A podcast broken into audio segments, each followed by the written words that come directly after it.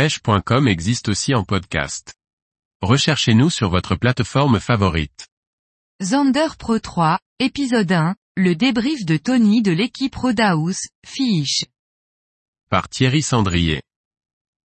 Le Zander Pro est un classique des compétitions organisées par la chaîne YouTube Canal Gratis Dots.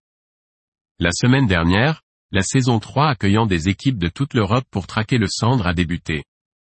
Comme à notre habitude, nous retrouvons Tony de l'équipe Rodaus, Fiche pour débriefer l'épisode.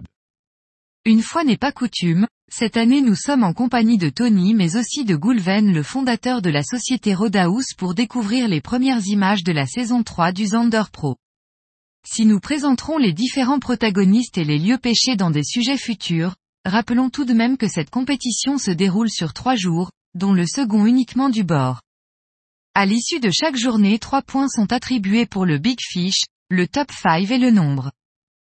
Goulven, tout d'abord, il s'agit d'une des plus grosses compétitions européennes avec des grosses écuries internationales et cela nous paraissait important d'aligner une équipe avec les copains de chez Fish.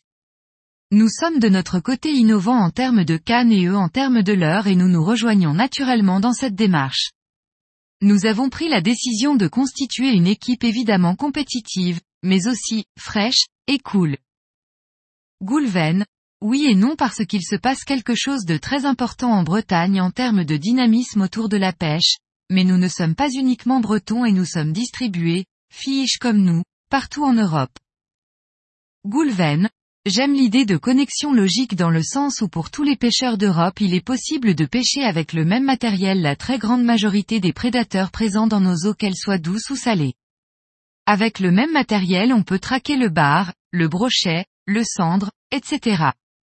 À la différence de certains pays où dès que tu vas pêcher en saltwater, tu vas avoir besoin d'un matériel spécifique car les espèces visées sont plus puissantes. Si l'on réfléchit en termes de prédateurs et non de milieu, le distinguo fraîche et salt n'existe plus. Tony, soyons clairs, notre objectif est la victoire. Avec Stéphane on a vraiment les crocs et on s'est préparé encore une fois de manière très importante pour ne pas faire de la figuration et viser la première place. On ne sait pas si on va atteindre notre but, mais on a fait le nécessaire et on n'a rien laissé au hasard. Tony, oui, rire. Mais ce n'est pas un hasard. Nous sommes au bon endroit au bon moment, nous savons les poissons présents et comment les prendre. Encore une fois, derrière tout ça il y a énormément de travail et de préparation.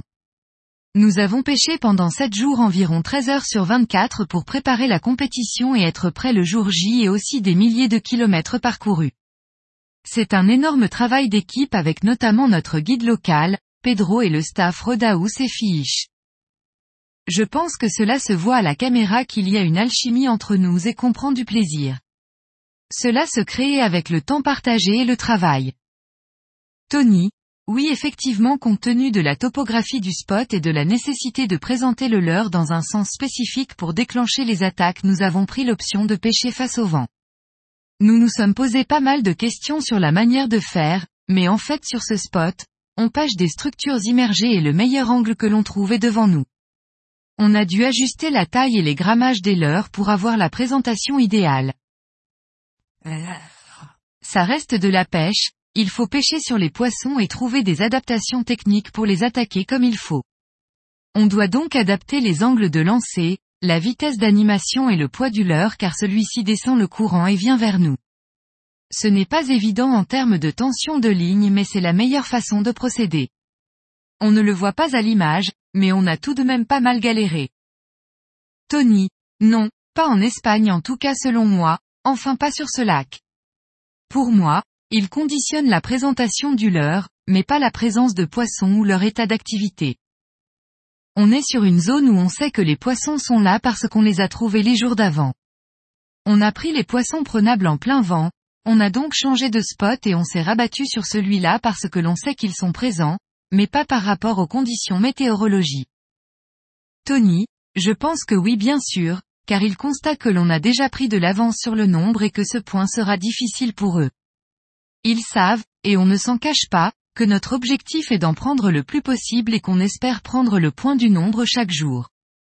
C'est pour ça qu'on a choisi l'Espagne On se fixe donc trois points et une option pour un quatrième.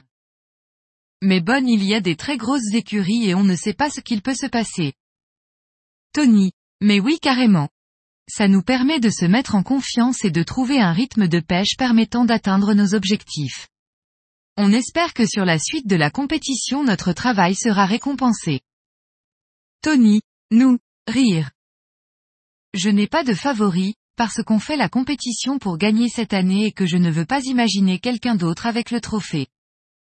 Tony, alors pour les cannes clairement j'ai apporté un nouveau blanc, qui est mon favori, un NFC 705HM qui est au-dessus sur les pêches en linéaire.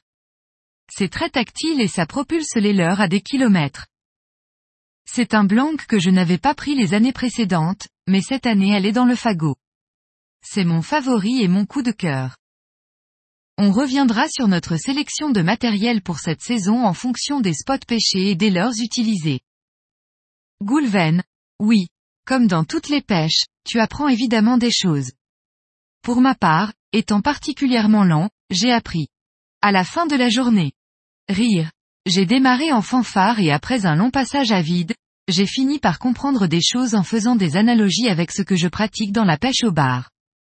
J'ai fait des parallèles avec mes pêches dans le courant où l'angle et la tension de ligne sont des paramètres déterminants pour réussir. D'ailleurs, j'ai retrouvé des sensations quand le vent s'est levé et qu'il a créé une dérive ressemblant fortement à mes pêches dans le courant où il se crée une tension naturelle entre toi et ton leurre. Mais je crois que je dois dire que dans l'ensemble, j'ai pris une fessée. Rire.